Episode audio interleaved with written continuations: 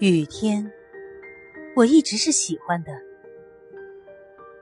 对着窗子静静坐了，身体较于平时更易于打开。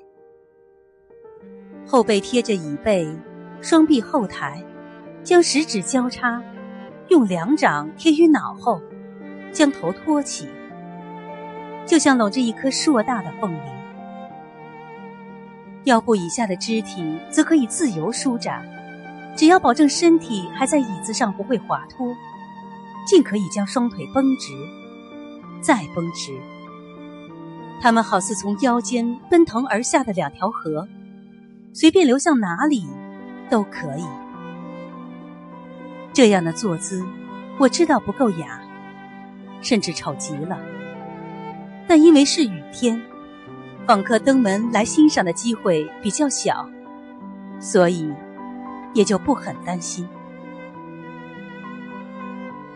将目光轻抬，望出去，啊，一窗的雨，沥沥的，连连的，不紧不慢的垂着，用一道密的水帘为我隔成了一个三米见方的小世界。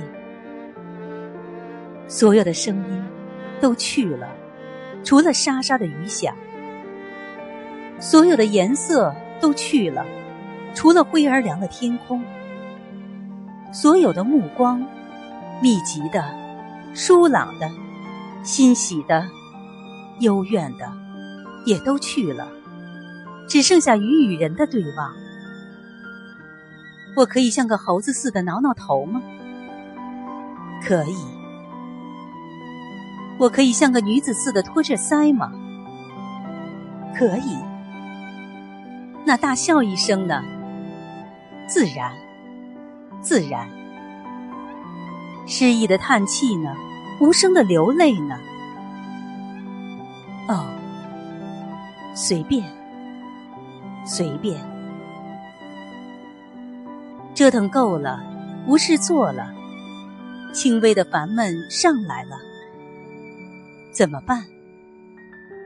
啊，有了。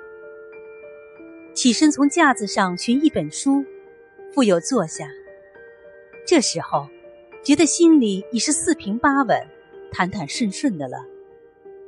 埋着头，深深的看进去，弯弯曲曲的看进去，看雾失楼台，月迷经度，看月桥花苑，锁窗朱户，看二十四桥仍在，波心荡，冷月无声。看不如向帘儿底下听人笑语。抬起头，外面雨还大着。这会儿，雨的外面是什么？